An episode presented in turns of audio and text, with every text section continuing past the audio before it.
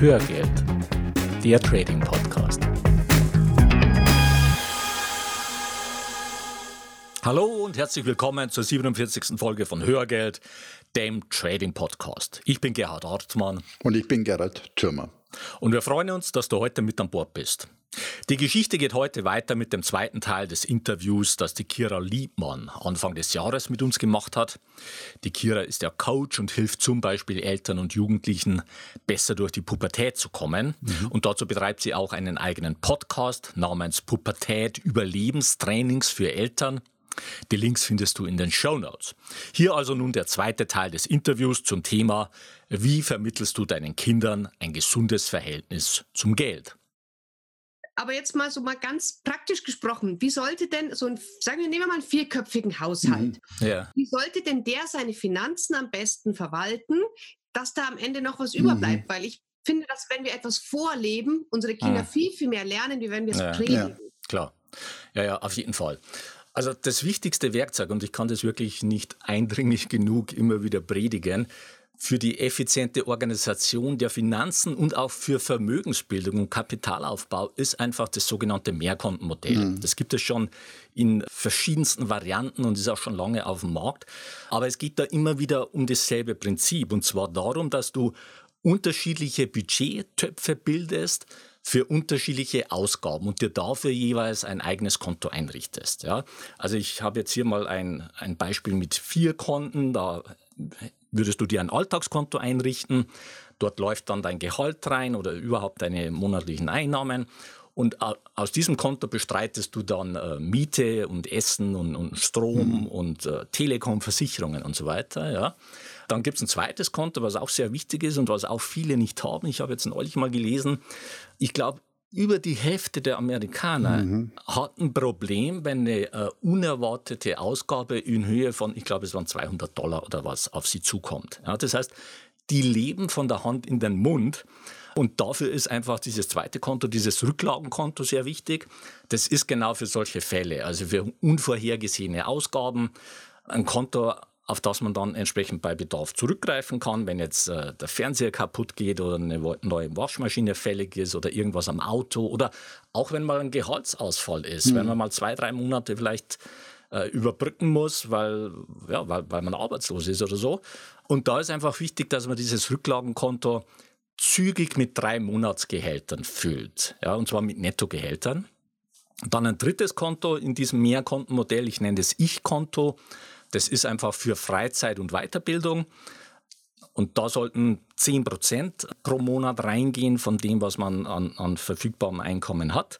Und das vierte sehr wichtige Konto ist das Zukunftskonto und dort findet Vermögensbildung mhm. statt und auch dort sollten mindestens 10 Prozent der monatlichen Einnahmen reingehen.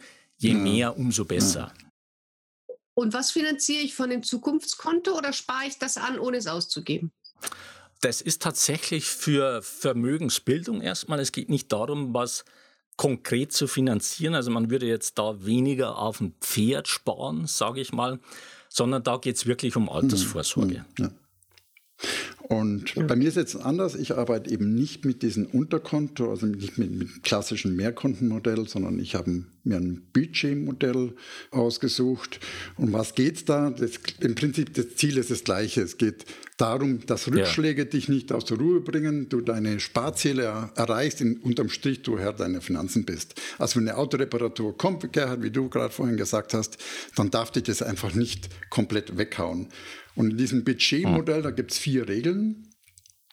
Und die erste, und mhm. nach dem arbeitet das auch. Und das ist vielleicht auch so ein Impuls, wo, wo wir mitgeben können. Die erste Regel, gib jeden Euro, den du einnimmst, eine Aufgabe. Ähm, das war früher in der Zeit der Lohntüte früher durchaus auch schon üblich. Das heißt, das Einkommen wurde in verschiedene Umschläge verteilt und genauso machen wir es hier virtuell, einen für Haushalt, einen für Miete, Sparen und so weiter. Und jetzt ist es einfach dran, das dieses Prinzip digital umzusetzen. Das ist die erste Regel. Die zweite Regel, verschafft dir einen Überblick über deine Warenausgaben. Und zwar nicht nur die monatlichen, sondern auch die eben die Autoreparatur, die kommen kann, den Urlaub, die Steuernachzahlung, irgendwelche Anschaffungen. Und zwar praktisch umgesetzt ist im Fall von großen Anschaffungen, äh, wie zum Beispiel Möbelstück, kann der Zeitraum des Ansparens auch mehrere Jahre sein. Also wenn du in drei Jahren eine Anschaffung für 3600 Euro planst, dann budgetierst du eben für die nächsten 36 Monate 100 Euro für dieses Sofa ein, also im Beispiel jetzt. Und die Regel Nummer drei, bewege dich flexibel mit unvorhersehbaren Rückschlägen. Also schiebe, kürze, streiche, aber die Idee ist es dann bewusst zu tun. Und in dem Fall Sofa, wenn ich jetzt sage, mir, mir kommt eine Autoreparatur dazwischen, dann muss ich halt bewusst sagen, das Sofa gibt es erst in vier Jahren als Beispiel. Oder ah. ich setze mal ein paar Monate aus und mache dann wieder höhere Raten. Und die Regel 4, und das ist in meiner Erfahrung wirklich auch ein Gamechanger, lass dein Geld reifen. Was heißt das? Gebe das, was reinkommt, verbudgetiere es frühestens nach 30 Tagen. Also heute das Budget Januareinkommen plane ich erst für die Ausgaben im Februar. Und ah. die Kriterien, wenn man sich so ein Tool aussucht, das geht natürlich nur äh, Software gestützt mit einer entsprechenden App, das ist einfach drauf schauen, dass es eine minimalistische Fassung, Fassung gibt, dass man das wirklich direkt im Laden eingeben kann, was man ausgibt, dass die Übersicht in der Budgetplanung einfach gegeben ist und automatisiert so die regelmäßigen Transaktionen reinlaufen. Ich selber benutze da YNAB, das ist uh, Unit Budget, ist die Übersetzung, ist ein amerikanisches Tool. Es gibt aber jede Menge weiteren Tools. Uh, meine Partnerin benutzt Money Control, ist glaube ich kostenlos. Und gerade nochmal zurück zu den jungen Leuten zu kommen, die N26 wirkt gerade ganz stark bei den jungen Leuten mit so einem integrierten, im Konto integrierten Budgetmodell. Die liefern da so eine richtig attraktive Banking-App auf dem Handy. Und da lassen sich ganz einfach solche Budgetkonten einrichten. Und die Idee ist, die Einnahmen auf die Unterkonten zu schieben, also auf diese, die nennen das Spaces. Da sind auch tolle Symbole hinterlegt, Auto, Urlaub und so weiter. Und wenn man das Geld in diesen Urlaubsspace verschiebt, dann kann man auch nicht mehr aus dem Hauptkonto drauf zugreifen. Und nur das Hauptkonto ist mit der Kredit- oder Debitkarte verbunden, sozusagen zum eigenen Schutz. Mhm. Okay. Also wichtig ja. ist nochmal, es ist jetzt nicht spielentscheidend, mhm. ob man das jetzt wirklich mit physischen Konten bei der Bank ja. oder auch bei mehreren Banken, aber wie gesagt, es gibt Banken, die einfach auch kostenlose äh, Mehrfachkonten zulassen, ob man das also jetzt physisch abbildet oder eher so virtuell mit, mit äh, Apps, sondern entscheidend ist einfach, dass ich diese Budgettöpfe manage und überhaupt mal einrichte und verwalte, ja, und einfach die Einnahmen bestimmten Ausgaben zuordnen. Und damit habe ich einfach zwei wichtige Aspekte sichergestellt. Mhm. Der erste Aspekt ist, dass ich Transparenz habe über die verschiedenen Ausgabenblöcke und diesen Ausgabenblöcken eben die entsprechenden Gelder von der Einnahmenseite zugeordnet sind. Das heißt, es kommt dann eben nicht mehr zu unerwarteten Ausgaben, für die kein Geld eingeplant war. Mhm. Und du erkennst einfach auch frühzeitig, wenn ein Ausgabenblock aus dem Ruder läuft. Ja, du kannst also gegensteuern, indem du einem anderen Bereich entsprechend reduzierst. So, und der zweite wichtige Aspekt ist, dass in diesem Modell das Sparen im Sinne des Vermögensaufbaus fest integriert ist. Ja, also es gibt einfach da ein Zukunftskonto und da muss ich mir überlegen, was ich damit mache und da fließt Geld rein. Ja? Und das ist keine Selbstverständlichkeit. Also viele Menschen machen sich diese hm. Gedanken einfach hm. nicht. Ja. Ja, definitiv. Gibt es denn so ein bestimmtes, sag ich mal, Einkommen, ab wann das Sinn macht? Gibt es eine Altersgrenze, ab wann das Sinn macht? Oder kann man das wirklich mit jedem Familienhaushaltseinkommen machen? Ja, also das Mehrkontenmodell, egal jetzt in welcher Ausprägung, gilt zunächst mal für jeden Haushalt unabhängig mhm. von Einkommen. Das heißt, sobald jemand ein regelmäßiges Einkommen hat, sollte er dieses Mehrkontenmodell implementieren. Ja, ich, ich würde mhm. sogar behaupten, umso geringer das Einkommen ist, umso wichtiger ist die Budgetierung. Und gerade bei Jugendlichen, die vielleicht noch gar kein Einkommen haben, ist es immerhin ein guter Schritt, sehr viel früh eben genau dieses Gefühl zu erzeugen, hallo, da gibt es einen Topf und aus dem müssen wir uns alle bedienen und da, daraus muss ich Kleidung, Playmobil, Handyvertrag und Fortnite bestreiten. Und da gibt es natürlich noch das Taschengeld und mit dem Taschengeld geht ja auch ein Stück der Verantwortung für bestimmte Ausgaben an das Kind über. Und damit sage ich, gerade auch mit diesem Taschengeld idealerweise eben auch so früh wie möglich, da dieses Gefühl zu entwickeln. Und natürlich ist jedes Kind anders, das, das ist uns auch klar. Und nicht jedes Kind ist bereit, von seinem Taschengeld auch wieder was zurückzulegen für irgendein Sparziel. Was einfach auch belegt ist, dass die Kinder dort unterschiedlich funktionieren. Ich weiß nicht, ihr habt bestimmt mal in eurem Podcast oder bei dir das, den Marshmallow-Test besprochen. Der ist das erste Mal so in den 60er Jahren versucht worden oder eingeführt worden. Habt ihr schon mal, sonst, sonst zeige ich einen Satz dazu. Geh, geh, geh, du ja? kannst gerne kurz darauf okay. eingehen. Also der, der, der Marshmallow-Test in den 60er Jahren von, von einem Forschungsteam entwickelt worden. Und die haben vierjährige Kinder mit einem Dilemma konfrontiert. Und zwar die Kleinen, die durften sich Süßigkeiten aussuchen. Und dann erklärte der Testleiter den Deal und er würde jetzt dann den Raum verlassen. Und ihr dürft natürlich die Süßigkeiten essen, aber der Deal war, wenn ihr sie nicht esst, in einem bestimmten Zeitraum, ich weiß nicht mehr, wie lang es war, dann wird diese Süßigkeit, also die Belohnung, verdoppelt. Und die meisten haben sofort zugegriffen, ich wahrscheinlich auch, leider heute noch. Bei uns ist es umgekehrt. Meine Kinder verstecken die Süßigkeiten vor mir.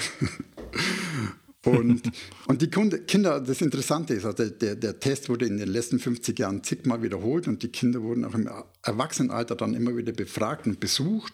Und äh, das Ergebnis der Testreihe war, dass die Kinder, die damals widerstehen konnten, also sich diesen schnellen Kick widerstehen konnten, die sind heute deutlich erfolgreicher im Leben unterwegs. Hm. Und, 15 ja, Minuten mussten 15, sie warten. Okay. Jetzt ganz 15 ja. Minuten. Ja. Da gibt tolle YouTube-Videos, ja, was Kinder ja. machen, wenn sie ja. nein, nein, es, es ist so ein Spaß. Bis, ja. Ja, bis hin zum, zum uh, Schummeln. Ja, ja, manche versuchen da auch zu schummeln. Das ist wirklich okay. witzig. Ja. ja, ja. Höhlen das dann aus ja. und tun einen Deckel drauf. Also, ja, ja. Wer mal sich amüsieren möchte, kurzfristig, der macht mal diesen Marshmallow-Test auf YouTube. Das ist ja, köstlich, ja. ja. Okay, um, ähm, aber was könnt ihr denn jetzt Eltern raten? Es hat ja nicht jede Familie hm. wahnsinnig viel Einkommen zur Verfügung. Wir nehmen wirklich mal so eine Durchschnittsfamilie. Was kann ich denn jetzt machen, wenn mein Einkommen gerade so reicht, dass am Monatsende ein bisschen was noch für den Urlaub auf die Seite geht? Stand heute, mhm. ohne mhm. Mehrkontenmodell. Was kann ich denn jetzt machen, um den Jugendlichen oder meinen Kindern auch den Umgang mit Geld beizubringen? Also wie fange ich denn damit jetzt am besten an? Könnt ihr uns da irgendwelche praktischen Tipps an die Hand geben? So ganz, ja, auch für kleines Budget, vielleicht mal auch mit Zahlen versetzt, wenn es ja, also ich glaube, wir hatten das Thema mhm. vorhin schon mhm. mal, du hattest äh, schon mal in der Richtung gefragt. Ja, also äh, entscheidend ist natürlich, dass man das Tabu Geld mhm. aufbricht, ja, dass man also vor den Kindern und mit den Kindern konstruktiv und offen über Geld ja, spricht. Ja. ja. und dann, Geld, ich denke, da ja. hast du noch mal mehr Erfahrung, wenn es auch darum geht, einfach das Gefühl für ein Gesamtbudget zu erzeugen. Also ich glaube, das sind die beiden Hauptpunkte. Dieses Gefühl für, für den Topf erzeugen und zum anderen auch einfach einen Teil des Geldes wirklich auch wegzusparen. Und ich habe es ja vorhin schon gesagt, das so ein Sparplan beginnt mit 25 Euro im Quartal und 200, das sind 200 Euro im Jahr. Und selbst da, bei diesen kleinen Beträgen, kommt einfach nach zehn Jahren schon ein Betrag zusammen. Genau, ja. das meinte ich. Also genau. das, ich kann auch anfangen, dass ich ja. sage, pass auf, wir legen jetzt mal 5 ja. Euro im Monat aufs Zukunftskonto, 5 Euro im Monat aufs Ich-Konto oder budgetieren das entsprechend. Also ich kann auch mit 5 oder 10 Euro im Monat damit anfangen. Das Absolut, richtig, ja. Ja, auf jeden Fall. Ja, es geht um das Prinzip, es geht um das Bewusstsein dafür und es geht um die Mechanismen, die da greifen, so dass sich das Ganze ja. einfach auch einspielt im Alltag, so dass es einsickert und dass es ein selbstverständlicher Teil eben des Alltags mhm. wird. Und das ist erstmal mhm. unabhängig von den äh, monetären Dimensionen. Ja. ja. ja. Ja, natürlich. Das schleift sich dann ein und dann ist es irgendwann eine Routine wie das Zähneputzen. Ja, genau. Am Anfang diskutieren wir und irgendwann ist es ganz normal. Ja. Mhm. Ja. ja. Okay, und gibt es denn auch für Kinder und Jugendliche so einen besten Zeitpunkt, wann sie anfangen sollten, sich über Geld Gedanken zu machen? Macht das Sinn, wirklich mit zehn schon zu sagen, du komm, ein Euro im Monat tu mal auf, auf ein Extrakonto oder soll man es machen, wenn die das Arbeiten anfangen? Was würdet ihr denn sagen dazu? Mhm. Also ich würde sagen, auf jeden Fall auch mit dem Taschengeld schon. Also das geht schon viel früher los. Also schon mit vier, fünf, sechs gibt es ja Taschengeld, auch ganz kleine Beträge. Äh, ich glaube, da kann man schon Bewusstsein schaffen. Gerhard, wie du vorhin gesagt hast, einfach offen kommunizieren, auch über Geld innerhalb der Familie, konstruktiv kommunizieren. Mhm.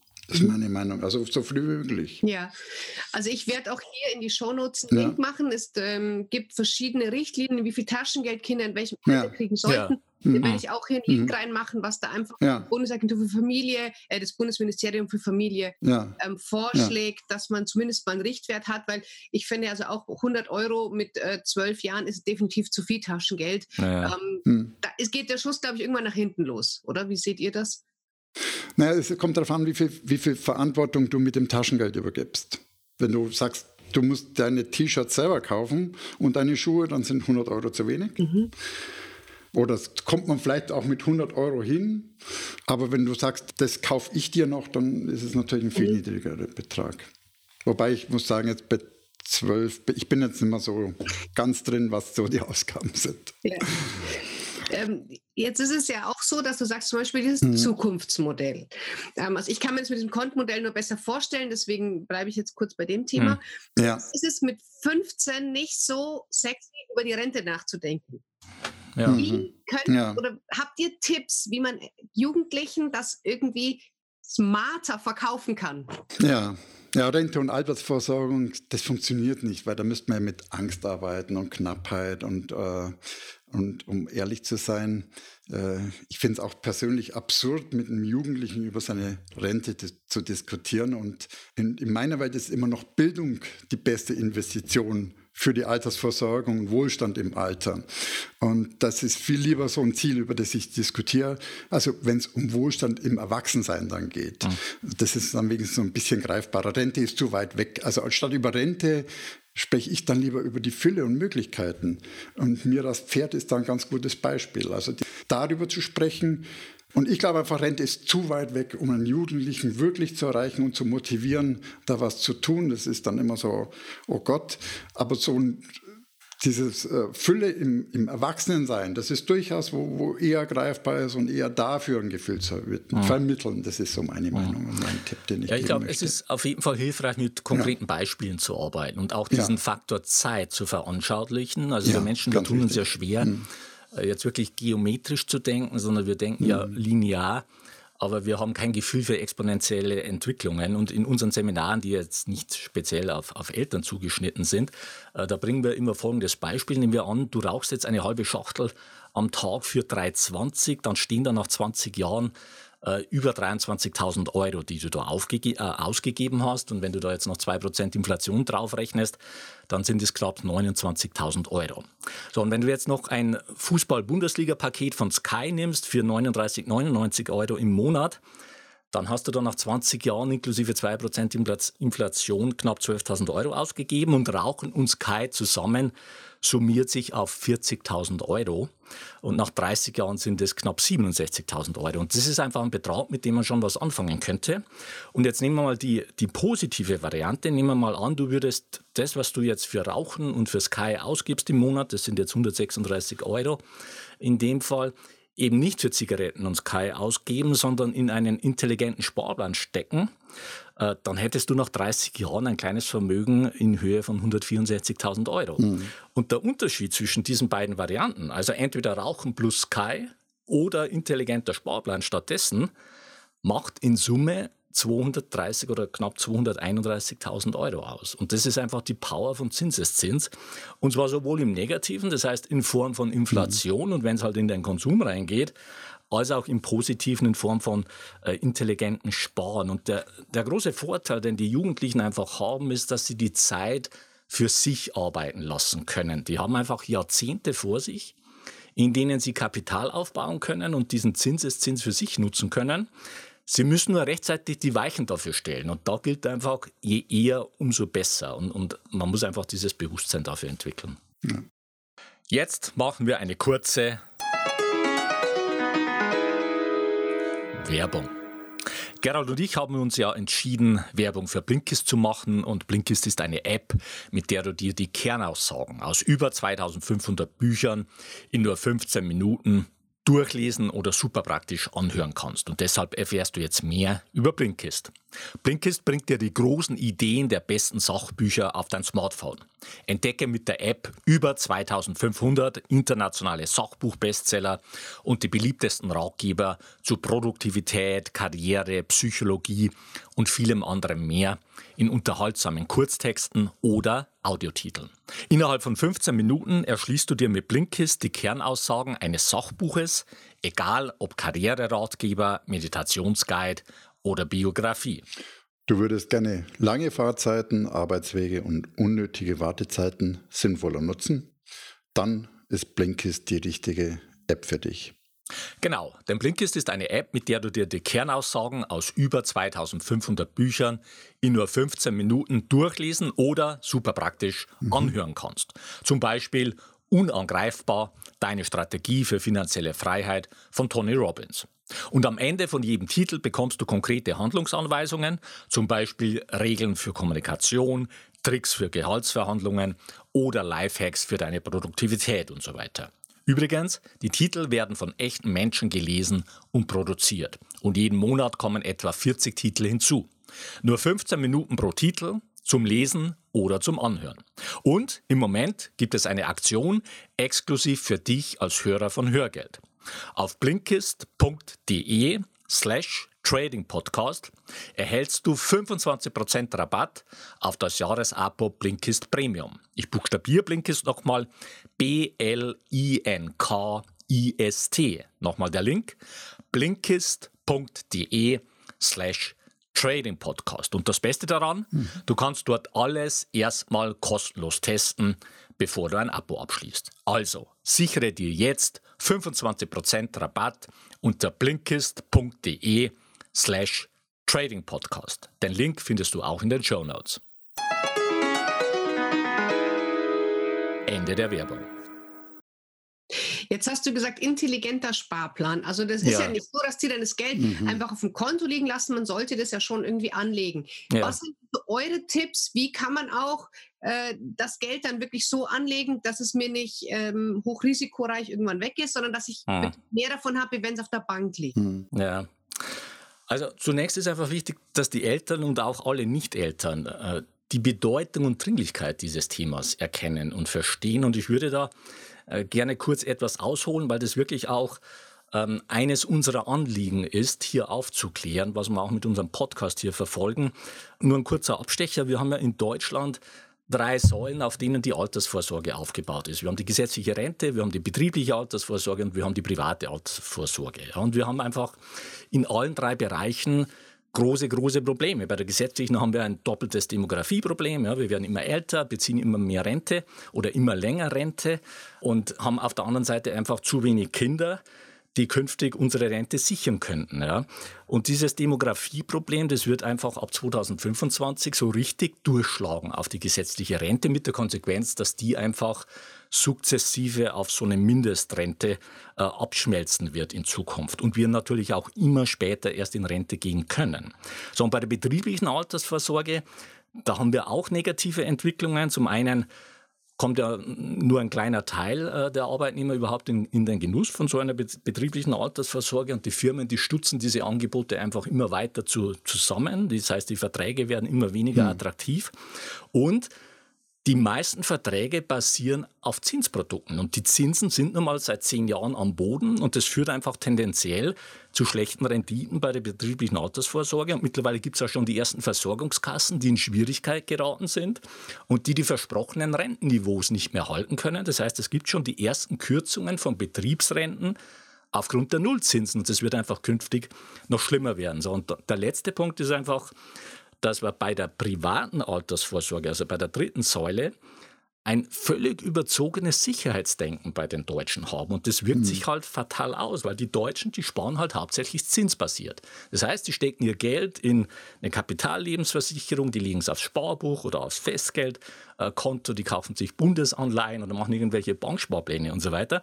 Aber da, damit lässt sich halt in Zeiten von Nullzinsen kein Kapital mehr aufbauen. Und damit ist es einfach höchste Zeit, dass man sich endlich von dieser Zinsfixierung löst und einfach wirklich auch aussichtsreiche äh, Chancen nutzt. Und du kannst heute im Wesentlichen nur noch über zwei Wege Kapital aufbauen. Der erste Weg sind Immobilien und der zweite Weg sind Unternehmensbeteiligungen, das heißt, es sind Aktien. Ja, Immobilien ist jetzt ein separates Thema, was auch unterschätzt wird von vielen. Da werden einfach die Risiken stark unterschätzt. Die gelten als absolut sicher, aber so einfach ist es nicht. Und bei den Unternehmensbeteiligungen, also bei den Aktien und bei dem, was an der Börse passiert, Dort ist es genau umgekehrt. Dort überschätzen wir die Risiken äh, dramatisch. Und viele betrachten einfach die Börse als Casino und verwechseln Investieren mit Zocken. Und da haben wir es einfach mit einer fatalen Schieflage zu tun. Was meine ich damit? Amazon zum Beispiel hat 44 Millionen Kunden in Deutschland. So, wie viele Aktionäre, deutsche Aktionäre hat Amazon?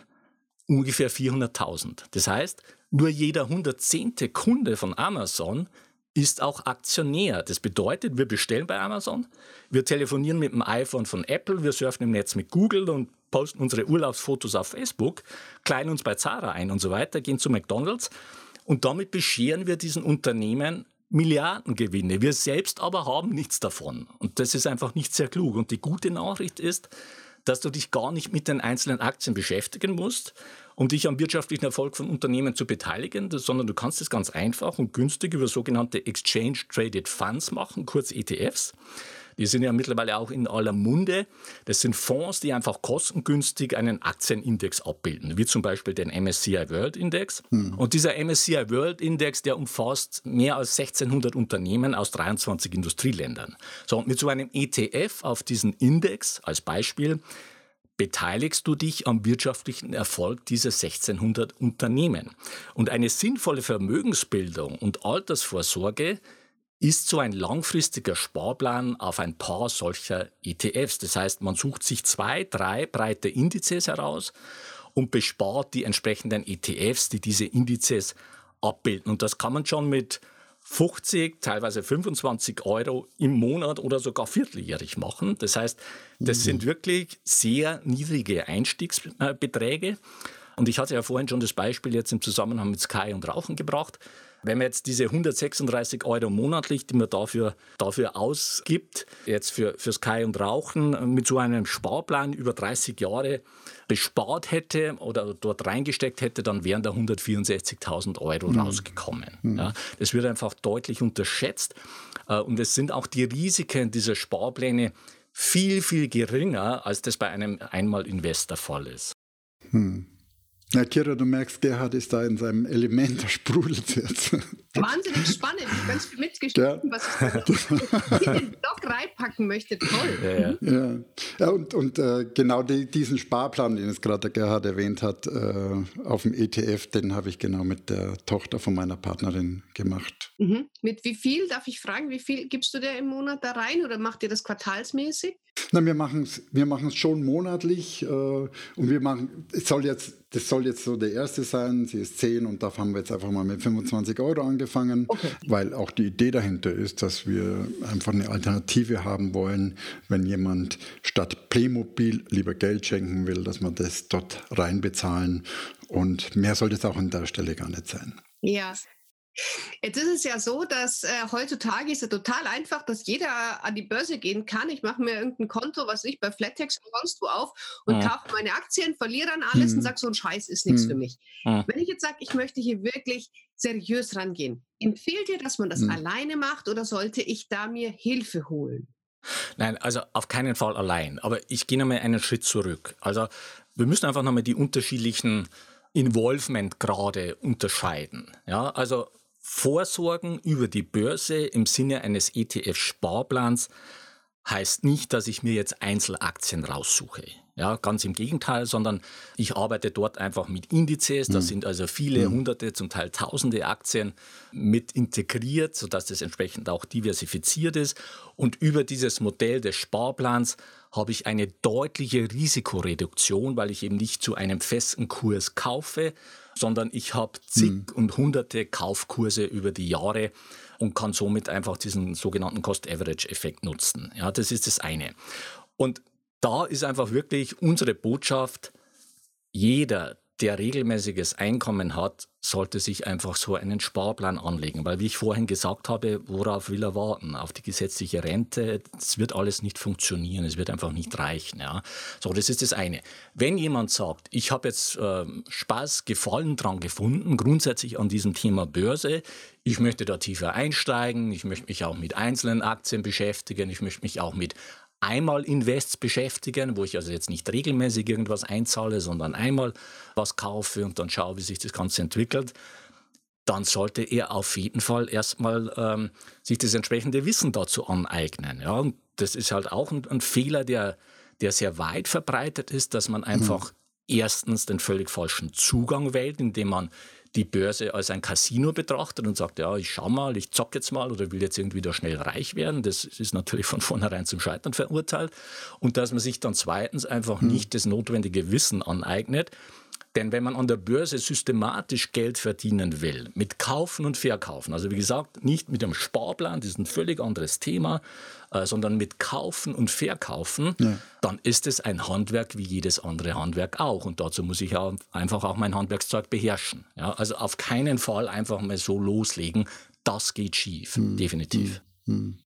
Ja, also das heißt, man sollte da wirklich jetzt nicht hm. einfach sagen, ich hm. komme, mache das jetzt alles alleine, sondern Einlesen allein reicht nicht. Man sollte da sich wirklich Hilfe holen, also professionelle Unterstützung. Macht ihr das denn auch? Bietet ihr sowas auch an? Naja, also ähm, mit unserem Podcast Hörgeld äh, zielen wir genau darauf ab. Wir vermitteln dort wirklich äh, kostenlos das Grundwissen, was es braucht, um nachhaltig an der Börse ja. erfolgreich handeln zu können. Ja? Im Prinzip ist es wie ein, wie ein Online-Kurs wo auch die Folgen aufeinander aufbauen. Das heißt, wir setzen dann mit fortschreitenden Folgen, wir haben jetzt 42 Folgen on Air, auch immer mehr voraus, was wir in früheren Folgen schon behandelt haben, weil man einfach verstehen muss, dass Erfolg an der Börse einfach auf verschiedenen Säulen beruht. Und diese verschiedenen Säulen, die sind erstmal völlig unabhängig davon, mit welcher konkreten Strategie ich dort agiere, ja, nach welchen Kriterien ich Aktien aussuche oder so, sondern die gelten einfach grundsätzlich. Das heißt, ich muss mich dort mit der Psychologie auseinandersetzen, ich muss mich mit äh, Money Management auseinandersetzen, ich muss dort auch einen, wir nennen es Business Approach, an den Tag legen. Das heißt, ich muss das, das auch ernst nehmen, ich muss dokumentieren, was ich mache, ich brauche einen Plan und so weiter. Ja. Und natürlich brauche ich auch konkrete Strategien. So, und im nächsten Schritt ähm, erlernt man diese Strategien und natürlich auch die Vertiefung des entsprechenden äh, Wissens auch in unseren Seminaren. Mhm. Ja. Aber ein Einstieg ist erstmal sicher, ein guter Einstieg ist erstmal sicher unser, unser Podcast mhm. dazu. Ja. Ja. Gerhard, wolltest du dazu auch noch was sagen? Oder? Gerhard hat es jetzt ganz toll ausführlich beschrieben. da gibt es nichts hinzuzufügen von meiner Seite. Okay, wunderbar. Jetzt habt ihr ja öfters gesagt, ihr macht auch so ein, ein, ein Börsenseminar. Mhm. Wenn mhm. jetzt für den einen oder anderen Zuhörer das interessant ist, wollt ihr mal ganz kurz zusammenfassen, was man da lernt? Ähm, für wen macht es Sinn zu kommen? Mhm. Wo finden die statt? Ja. Also grundsätzlich zielen wir mit diesen Seminaren sowohl auf Einsteiger als auch Fortgeschrittene. Wir werden das künftig auch teilen, mhm. sodass sich da nochmal gewisse Schwerpunkte auch bilden.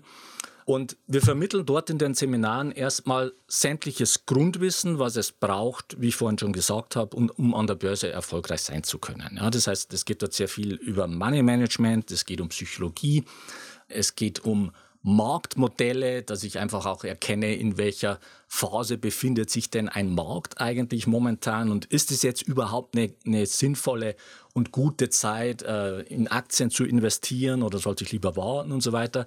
Also um all diese Themen, die grundsätzlicher Natur sind. Und dann geht es um ganz konkrete Strategien. Wir haben dort äh, zehn verschiedene Strategien, die auf verschiedene Investoren und Trader-Typen auch zugeschnitten sind, denn nicht jede Strategie ist für jeden Trader oder jeden Investor-Typ geeignet.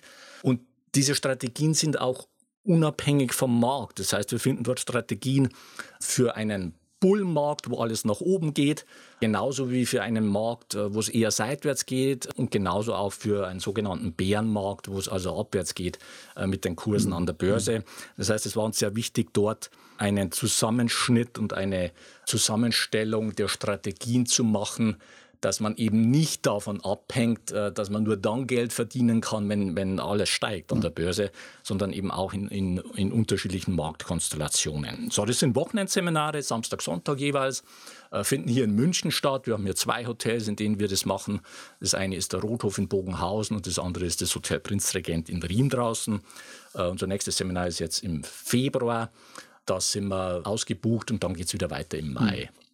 Okay, spannend. Wie viele Leute kommen da auf so ein Seminar? Ist das ein kleiner Rahmen oder habt ihr da eher sehr viele Teilnehmer? Nein, also wir halten das in einem überschaubaren Rahmen, weil wir das auch als, als klassisches Seminar, das sollen ja keine Vorträge ja. sein, sondern es soll, soll einen Seminarcharakter haben, auch so belassen wollen. Äh, das heißt, wir deckeln das bei 20 Teilnehmern. Mhm sodass auch jeder entsprechend die Chance hat, da sich ja. einzubringen, dass wir auf jeden eingehen können, ja seine Fragen stellen kann und so weiter. Und wir begleiten dann die Teilnehmer auch über, über eine entsprechende Facebook-Support-Gruppe ein Jahr lang. Kriegen also sehr viele Unterlagen von uns, auch Tools und so weiter und haben dann einfach den Support, weil man mhm. muss einfach klar sehen, wenn dir jemand verspricht, dass du nach einem Wochenendseminar in Sachen Börse am Samstag, äh, Montag anfangen kannst, äh, Geld zu drucken, dann ist es einfach nicht seriös, mhm. ja, sondern du wirst da erstmal sehr, sehr viel Information haben und dann geht's geht's los, sich damit äh, zu beschäftigen, damit Erfahrungen zu sammeln. Du machst dann mal ein Demokonto auf, übst und so mhm. weiter. Und dann kommen weitere Fragen und, und da begleiten wir mhm. einfach die Teilnehmer ein Jahr lang, damit sie dort äh, in die richtige Richtung sich entwickeln können. Ja. Mhm. Okay, ja, das halte ich auch mal für wesentlich langfristiger, wenn man die Leute dann dabei unterstützt, das Gelernte auch wirklich umzusetzen. Weil was ja, Seminars ja. anzuhören ist schön und gut, aber es verpufft einfach so viel. Klar. Und wenn man eben so lang dran bleibt, dann könnt ihr euch wahrscheinlich auch Fragen stellen oder ja, ja. Natürlich. Nein, genau, genau darum geht es. Also äh, es geht nicht mit einer Frontalbetankung über zwei Tage oder auch nicht mit einem Workshop-Charakter. Man kann einfach nicht erwarten, dass man dann am Montag alles verinnerlicht hat. Das geht einfach nicht. Ja. Und äh, manche wollen das nicht hören. Ja. Manche wünschen sich einfach sowas, dass sie sich einfach nur zwei Tage was mhm. reinziehen und am Montag geht's los mit dem Geld verdienen. So funktioniert es aber nicht. Die Realität ist eine andere. Ist bei den Eltern mhm. genau das Gleiche. Also die Eltern meinen auch, es geht ja. ein, ein, Seminar zu Kira und dann mhm. funktioniert es in der Familie. Das ja. äh, dauert. Mhm. Man, ja, man es ist ein Prozess. Zeit. Klar, es ist ein Prozess. Ja. Ja, ja, absolut. Genau. Mhm. Ihr Lieben, wie kann man denn am besten mit euch in Kontakt treten, wenn man das jetzt gehört hat und sagt, Mensch, ich habe da noch Fragen oder ich will zum Seminar oder mhm. wie auch immer. Mhm. Was ist so euer Einfallstor? Wie sollte man mit euch in Kontakt treten? Ja, also uns gibt es im Internet, also unsere Webseite lautet hörgeld.com. Dort findet man dann auch alle weiteren Informationen mhm. und Kontaktdetails. Auf Facebook findet man uns unter facebook.com slash hörgeld und auf YouTube, indem man nach Hörgeld mhm. sucht. Ja, iTunes auch, findet man uns auch unter Hörgeld. Ja, klar. Genau. Mhm.